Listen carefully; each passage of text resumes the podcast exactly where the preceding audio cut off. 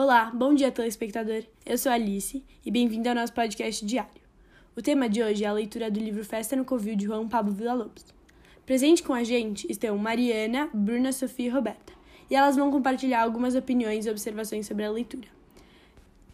Então, primeiramente, a Sofia vai falar um pouquinho sobre a obra, o título e o autor. A principal obra é Festa no Covil, que é o livro que a gente está lendo hoje. Ele estudou mercado mercadotecnia e literatura comparada em Barcelona, onde chegou com uma bolsa em 2003. Em 2007, mudou-se para Campinas, no Brasil, e voltou para Barcelona em 2014, onde ele mora até hoje. Ele tem outras obras importantes, como Se Vivêssemos num Lugar Normal, de 2012, Te Vendo um Cachorro, 2015 Ninguém Precisa Acreditar em Mim, 2016, que ganhou o prêmio Herald em 2016 também. Muito obrigada, Sofia. Agora conosco vai vir a Roberta falando um pouco mais sobre o contexto da narrativa. O livro conta a história de um garoto chamado Totli, que vivia e estudava em sua casa junto a seu pai, um traficante chamado Yokaut, ou como o chamava, é o rei. Era um menino solitário que não tinha muitas amizades, além das que convivia em casa. Curioso e inteligente, o menino tem um desejo: ter um hipopótamo anão da libera de estimação.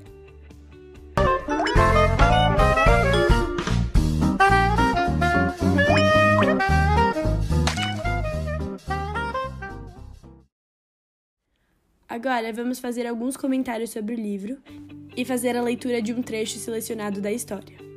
E eu vou deixar isso com a Mariana e com a Roberta. É com vocês.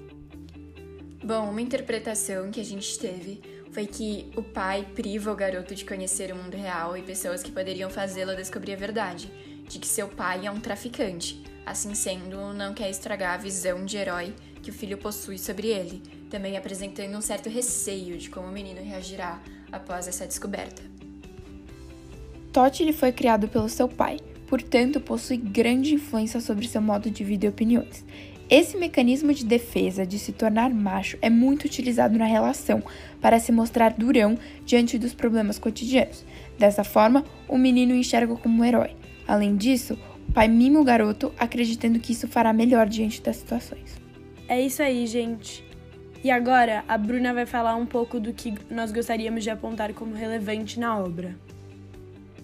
Eu vim falar os principais aspectos que o livro aborda, que é a fantasia que o menino passa pela vida, como se ele fosse filho de rei e vivesse num palácio, mas na verdade tudo isso é uma grande mentira, que o pai faz isso para proteger da verdade. Então, gente, o nosso tempo acabou, mas espero que a partir dessa conversa vocês se interessem pelo livro.